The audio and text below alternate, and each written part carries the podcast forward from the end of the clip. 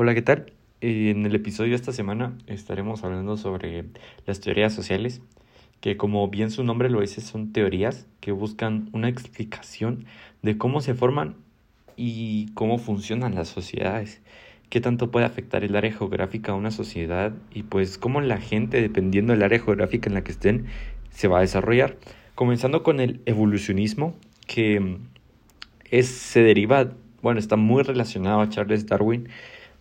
pues ya que estudia los cambios en las sociedades a través de la historia. Y yo personalmente pienso de que sí es como imposible que una sociedad se quede estancada en algún punto porque pues las tecnologías avanzan, tenemos nuevos descubrimientos y pues tal vez ahora no cambian tanto para mal, sino que siento que las sociedades ahora se adaptan a una a un entorno más fácil, ya que debido a la tecnología tenemos casi que todo en la palma de nuestra mano, solo con tener un teléfono. Entonces, como bien lo decía, no pienso que eh, cambiemos para mal, sino que realmente estamos cambiando para bien, eh, en general. Porque si nos ponemos a hablar más específicamente, bueno, pues alguien podría decir, ¿verdad?, que las, las tecnologías nos nos, no nos son para bien, ya que pues pueden haber muchas explicaciones por qué no nos hacen bien. Pienso que la más,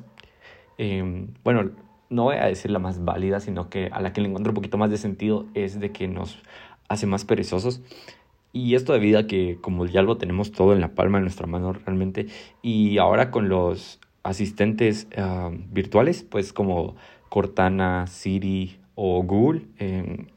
pues realmente solo les tenemos que hablar a nuestros teléfonos para pedirles información de cualquier tipo y ellos nos van a encontrar la información o incluso hacer uh, ciertas acciones con nuestro teléfono o con nuestra computadora. Y bueno, siguiendo el darwinismo social, eh, pues creo que esto también um, se suele relacionar con Charles Darwin cuando fue Herbert Spencer quien lo desarrolló y pues, uh, pues,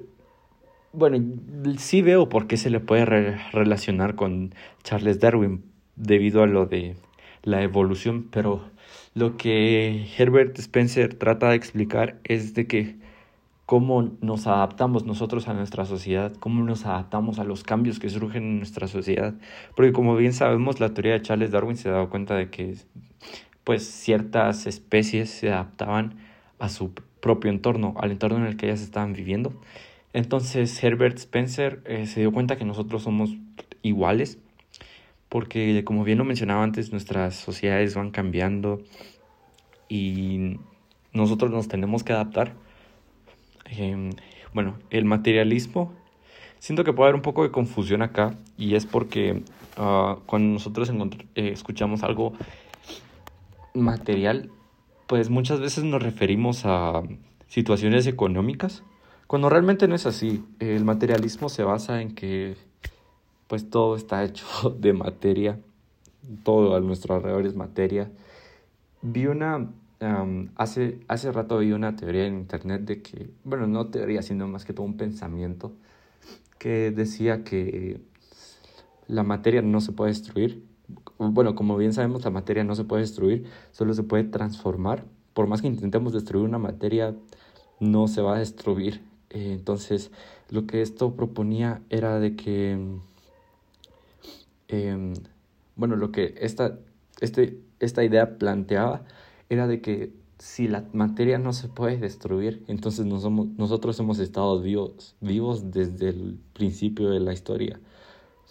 porque como bien dicen que la materia solo se transforma, por ejemplo, bueno, ah, no sé cómo explicar bien esto, o no sé cómo poner un ejemplo de esto, pero supongamos que comenzamos como una célula muy pequeña en el vientre de nuestras mamás, y pasó lo mismo con nuestras mamás, y pasó lo mismo con nuestras abuelas, y pasó lo mismo con nuestras bisabuelas, y así, hasta pues llegar al principio de la, de la evolución, al principio de la humanidad, y realmente le encuentro bastante sentido a eso, porque es cierto, la materia no se puede destruir por más que la intentemos destruir, si la partimos en mil pedazos y la quemamos y la tiramos al agua, no sé, no se puede destruir. Por otra parte, el materialismo histórico, eh, pues afirma de que la historia como nosotros la conocemos es producto de, la, de los humanos y pues realmente, bueno, no, no sé, pero esta la encuentro un poquito, no quiero decir inservible, pero tal vez obvia, obvia, porque es obvio que la historia que nosotros conocemos es porque nosotros como humanos la hemos creado. Eh, continuando el materialismo cultural, el, el principal exponente es Marvin Harris y lo que se busca con el materialismo cultural es de que eh, pues reducir el modelo de los sistemas culturales. ¿A qué me refiero con esto? De que se trata de reducir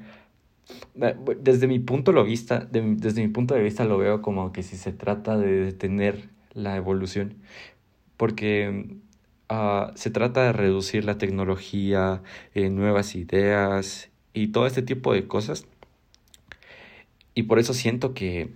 es como para detener la evolución. Eh, la escuela crítica eh, o escuela de Frankfurt, como también se le conoce, creo que sí fue uno de los movimientos más importantes o movimientos filosóficos del siglo XX. Eh, y pues para su tiempo, y pienso que igual si hubiera sido en estos tiempos hubiera sido como muy revolucionario porque pues la gente estaba acostumbrada a tener una creencia sólida, o sea, eh, de que toda la gente creyera lo mismo y que un grupo de personas venga y que venga a cuestionar esas creencias. Creo que era como muy, no sé, muy arriesgado, diría yo. El difuncionismo, uh, pues creo que es como parte de nuestra evolución porque mm, eh, estoy buscando una manera de poner esto, pero bueno, es de que ahorita tenemos demasiadas cosas, demasiadas cosas como demasiadas cosas tecnológicas, inventos, herramientas, de todo, que veo muy difícil, pero es como muy difícil tener una idea nueva, una idea genuinamente nueva, porque uh, pongámosla así, intentemos em, crear un medio de transporte nuevo, algo que sea totalmente nuevo. O sea, no me refiero a un carro volador porque ya existen los carros y ya existen eh, medios de transporte aéreos em, o un carro que vaya en el agua porque de igual manera ya existen los carros y ya existen los pues medios de, de transporte que vayan en el agua. Entonces, eh, sí veo muy difícil crear algo que sea genuinamente nuevo. Y pienso que, ah, no sé, hasta cierto punto es como bueno esto porque las ideas que ya tenemos eh, pensadas, se podría decir, se pueden mejorar. Por ejemplo, Elon Musk, que a estas alturas creo que es uno de los hombres más poderosos de todo el mundo, pues él lo que hizo no fue inventar el carro. Él no inventó el carro. Y, y, o sea, está bien porque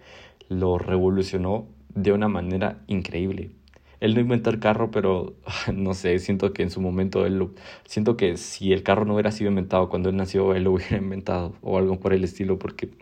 o sea, él es demasiado, demasiado pilas, diría yo. El funcionalismo, eh, pues esto ve a las instituciones sociales como la base de una sociedad. O sea, eh, toda la cultura, toda la sociedad está derivada de las instituciones sociales. El funcionalismo psicobiológico siento que va un poquito de la mano con el darwinismo social, ya que pues los, los individuos de la sociedad se tienen que adaptar a sus, a sus alrededores. Y por otra parte también tenemos el funcionalismo estructural, la escuela de cultura y personalidad, la fenomenología, el interaccionismo simbólico y el constructivismo social. Y pues esto fue el tema de este, de este episodio del podcast y espero que les haya gustado y nos vemos a la, a la próxima.